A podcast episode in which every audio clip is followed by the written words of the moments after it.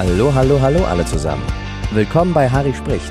Mein Name ist Harry und ich spreche heute über Drive My Car. Die Liste 10 Filme, die man gesehen haben sollte, die ihr vielleicht gesehen haben solltet, geht weiter. Drive My Car ist natürlich auch ein Song von den Beatles, aber heute geht es um den japanischen Film Drive My Car aus dem Jahr 2021 vom Regisseur Ryusuke Hamaguchi, der auch Co-Autor bei diesem Film ist. Der Film handelt von einem mittelalten Theaterregisseur slash Schauspieler, der den Tod, den vorzeitigen Tod seiner Frau verarbeitet. Dieser Film basiert auf einer Kurzgeschichte, die in einer Sammlung von Kurzgeschichten Männer ohne Frauen Onna noi nai Otokotachi von Haruki Murakami veröffentlicht worden ist. Der Film Drive My Car wurde mit Preisen überhäuft. Zu Recht. 2021 hatte er seine Premiere in Cannes wo er im Wettbewerb für die Goldene Palme tatsächlich auch drei Preise abgeräumt hat, unter anderem den Preis für das beste Screenplay.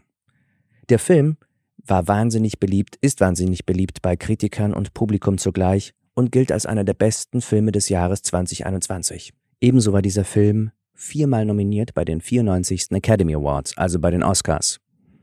Er war nominiert als bester Film, für den besten Regisseur, für das beste Adapted Screenplay, also Drehbuch, und als bester internationaler Film und hat den als bester internationaler Film dann auch gewonnen. Es war der erste Film, der erste japanische Film, der als Best Picture, also als bester Film, nominiert wurde.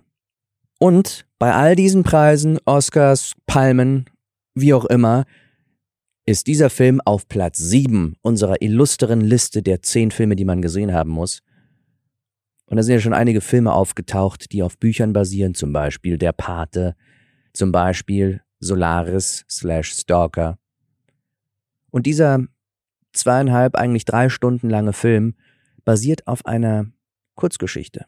Eben aus diesem Sammelband, aus dieser Veröffentlichung von Kurzgeschichten von Haruki Murakami.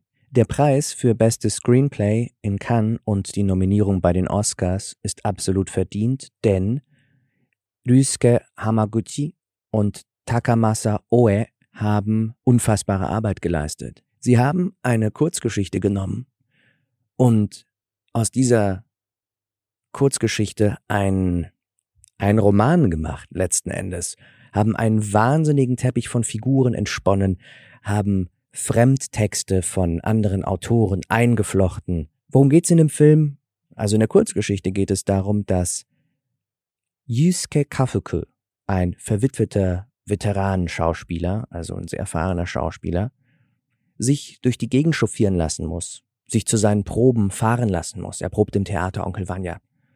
Er muss sich fahren lassen von der 24-jährigen Misaki Watari durch das schöne Tokio. Warum er nicht fahren darf? Naja, er hat einen Unfall gebaut, wo er unter Alkoholeinfluss war und dann haben sie auch noch festgestellt, dass er einen grauen Star hat. Und auf diesen Fahrten zu den Proben und von den Proben zurück erzählt Kafku ihr also über sein Leben als Schauspieler, wenn er nicht gerade Text macht, den sie im Tape-Deck des Autos mit Kassetten abspielt. Und sie kommen sich ein bisschen näher und sie erfährt von ihm, dass seine Frau, die jetzt verstorben ist, ebenfalls Schauspielerin war und dass sie Affären hatte mit mehreren Männern, die nicht er waren. Er erzählt ihr auch, wie er sich mit einem dieser Männer, Koji Takatsuki, angefreundet hat und ein halbes Jahr lang mit ihm trinken gegangen ist und ihn näher kennengelernt hat. Und dass er, wie er so in den Kneipen mit ihm rumgehangen ist, angefangen hat, ihn zu mögen und nie etwas Schlechtes über ihn rausgefunden hat oder sagen konnte.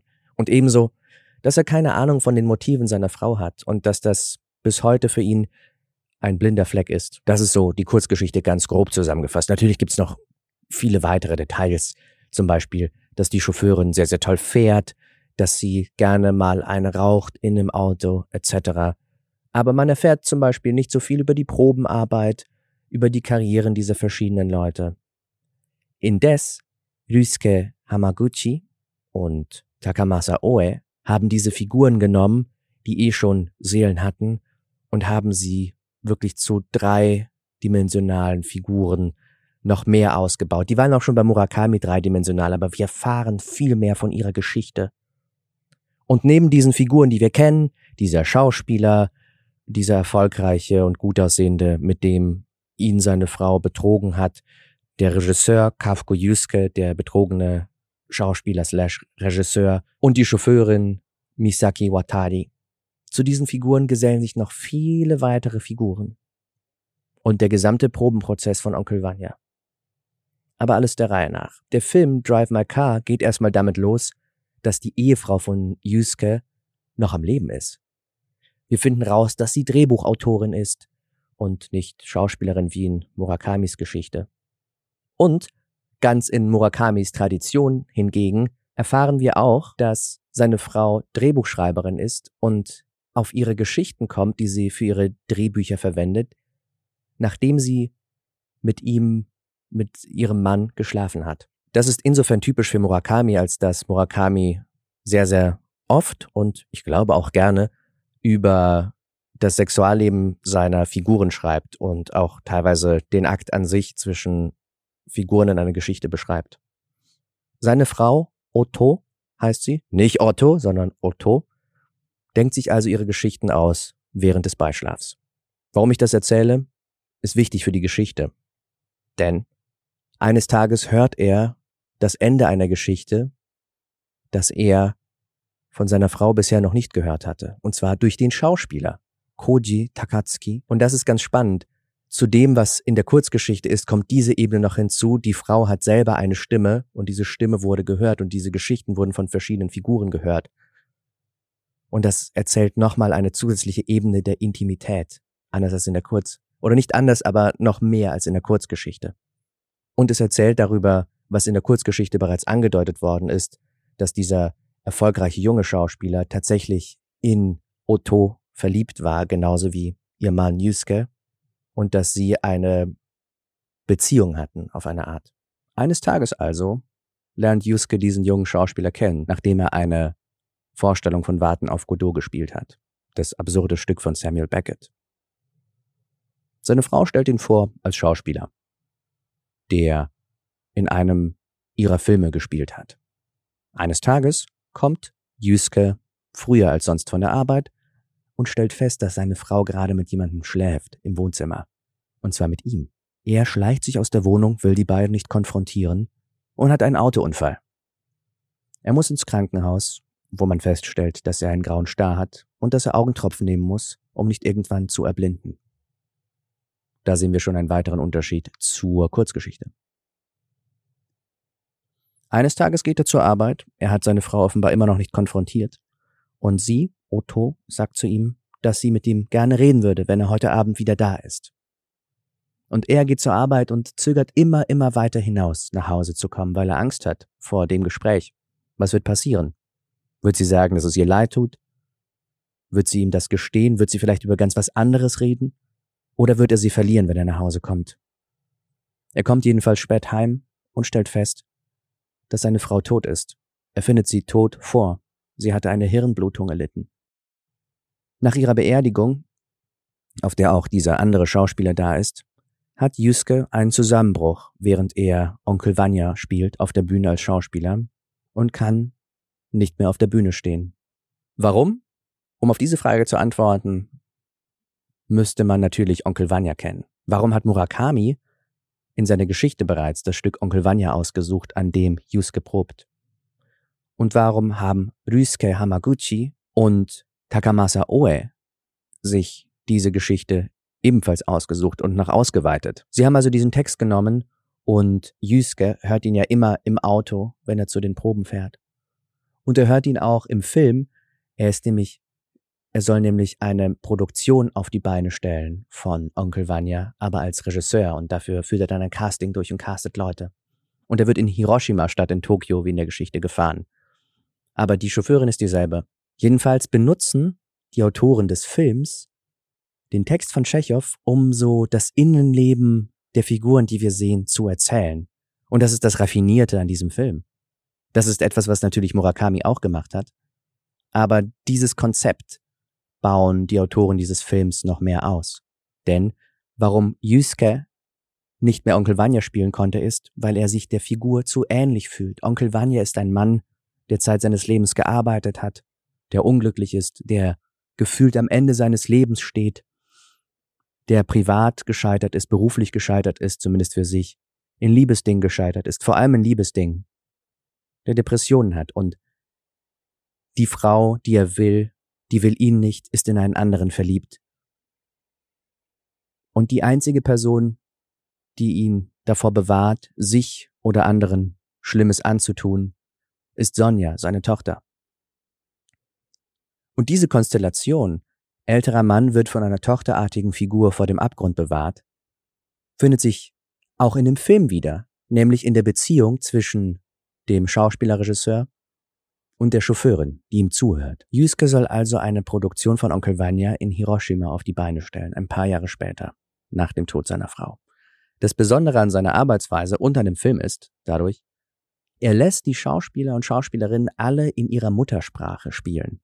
Das heißt, er castet Koreaner, Chinesinnen, er castet Inder, Schwedinnen, ähm, alle möglichen Leute aus allen verschiedenen Ländern und lässt sie im Original sprechen. Das soll dann später mit Übertiteln übersetzt werden für das Publikum.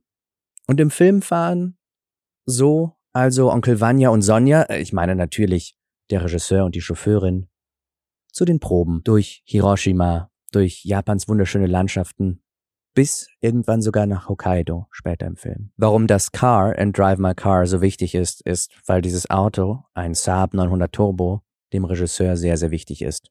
Wobei in der Kurzgeschichte es ein Cabrio ist. Es gibt eine fantastische Szene, wo die beiden, er und sie, im Auto sitzen nebeneinander und fertig sind mit der Welt und anfangen zu rauchen und ihre Hände durch das Schiebedach raushalten, während sie die Zigarren halten und nur um einen Zug zu nehmen, sie wieder so nach unten tun und dann nach oben auspusten, damit das Auto nicht zu sehr nach Rauch riecht und die Hand wieder ausstrecken, weil sie so einen Respekt vor dem Auto haben.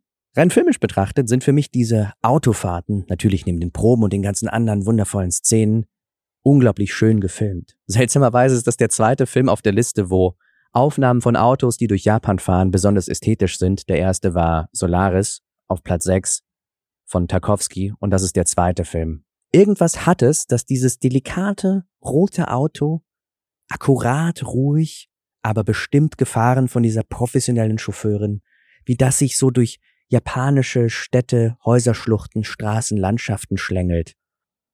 Das ist so ästhetisch und so ästhetisch gefilmt, dass ich eigentlich stundenlang nur diesem Auto zusehen könnte, wie es mit schönen Kameraperspektiven sich am Horizont verliert. Und apropos die Fahrerin, natürlich wird auch ihre Hintergrundgeschichte ausgestaltet. Ihre Kindheit erzählt sie uns, wie sie aufgewachsen ist, wie furchtbar das war. Und so kann, können sie und Yusuke können sich gegenseitig ihr Leid klagen und Trost beieinander finden.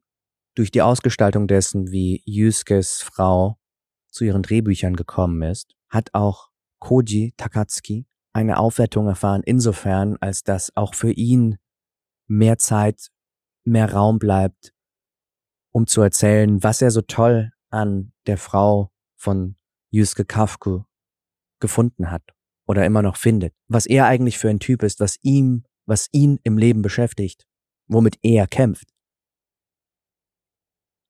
All das hat natürlich in einer Kurzgeschichte keinen Platz. Dies ist der zweite Film auf der Liste, neben Birdman, der interessanterweise Theater als Thema hat. In diesem Film sehen wir Theaterproben von Onkel Vanya, wir sehen Aufführungen von Warten auf Godot. Wir sehen in der Probenarbeit diesen jungen, gut aussehenden Schauspieler, wie er versucht, Onkel Vanya zu spielen, weil Yusuke ihn wieder erwarten als alten Mann besetzt hat. Wir sehen die anderen Figuren proben, wir sehen Sonja proben, wie diese Schauspieler im Film die Schauspieler spielen, die Figuren erarbeiten. Wir sehen jedenfalls wie in Birdman auch Theaterproben. Und viele Menschen, die ähm, nichts mit Theater zu tun haben, sind wahrscheinlich nicht mit den Prozessen vertraut, darum ist das ganz interessant. Aber womit alle Menschen vertraut sind, ist, dass Menschen anders sind auf der Arbeit. Nicht alle, aber sehr viele. Genauso wie Menschen sich verändern, wenn man auf einmal mit ihnen zusammenwohnt und man Seiten von ihnen kennenlernt, die man am besten, am liebsten nie kennengelernt hätte, ist es auch so, dass in dem Film man die Figuren im Kontext von Theaterproben kennenlernt. Und am Ende dieser Geschichte, nachdem sich die Fahrerin und der Regisseur angenähert haben, die Onkel Vanya Produktion vorangeht, er Gespräche geführt hat mit diesem Schauspieler, der mit dem ihn seine Frau betrogen hat, kommt ein krasser Twist, der als Katalysator fungiert für das, was am Ende passiert. Aber was passiert? Verrate ich nicht, das müsst ihr euch ansehen. Ich bin jetzt auch noch nicht mal auf die ganzen anderen spannenden Figuren eingegangen, zum Beispiel die Leiter des Festivals, die anderen Schauspieler von Onkel Vanya, also von der Produktion. Sehr, sehr sehenswert. Wie immer empfehle ich euch, das im Original zu sehen mit Untertiteln. Es geht gar nicht darum, ob man Japanisch kann oder nicht, sondern es geht darum, dass verschiedene Sprachen, sei es Russisch mit Onkel Vanya, sei es Japanisch, sei es Englisch, Südkoreanisch, Südkorea, wo der Film eigentlich hätte spielen sollen, wenn die Pandemie nicht dazwischen gekommen wäre. Diese Sprachen wirken alle zusammen und sind eigentlich alles Werkzeuge in der Kommunikation von Menschen. Und das zu sehen, wie das funktioniert, an sich ist schon ein Gewinn. Für mich ist dieser Film ein absolutes Meisterwerk und hat vollkommen zu Recht den Oscar als bester internationaler Film bekommen und alle Auszeichnungen vollkommen zu Recht. Und er hat es instantly, ich habe ihn bisher nur einmal gesehen, auf Platz 7 meiner Top-Liste geschafft, wobei Platz 7 keine Wertung ist, dass 1 das Beste ist oder 10 das Beste ist, sondern es ist einfach nur in der, in der Reihenfolge, in der ich die Filme aufzähle, ist er auf Platz 7 gelandet. Das hat keine tiefere Bedeutung. Ich hoffe, er gefällt euch genauso sehr wie mir. Ich werde schließen mit den Worten von Sonja, die es am Ende zu Onkel Vanya spricht. Was soll man schon tun? Man muss leben. Und wir werden leben, Onkel Vanya. Eine lange, lange Reihe von Tagen und von langen Abenden werden wir erleben. Geduldig werden wir die Prüfungen ertragen, die uns das Schicksal sendet. Wir werden für andere arbeiten. Jetzt und in unseren alten Tagen. Ohne Rast. Und wenn dann unsere Stunde kommt, werden wir in Demut sterben. Und dort, im Jenseits, werden wir sagen, dass wir gelitten haben, dass wir geweint haben, dass unser Los bitter war. Und Gott wird sich unserer erbarmen. Und dann werden wir beide Onkel, du und ich, lieber Onkel, in ein herrliches, schönes, freudenreiches Leben eingehen. Wir werden frohlocken und auf unser einstiges Ungemach mit einem milden Lächeln zurückschauen und werden ausruhen. In diesem Sinne, habt eine fantastische Woche. Ich freue mich auf nächsten Sonntag, wenn wir weiter mit dieser Liste machen. Hey, wir haben uns auf Platz 7 vorgearbeitet. Habt eine gute Zeit. Vielen Dank fürs Zuhören. Bis zum nächsten Mal. Ciao.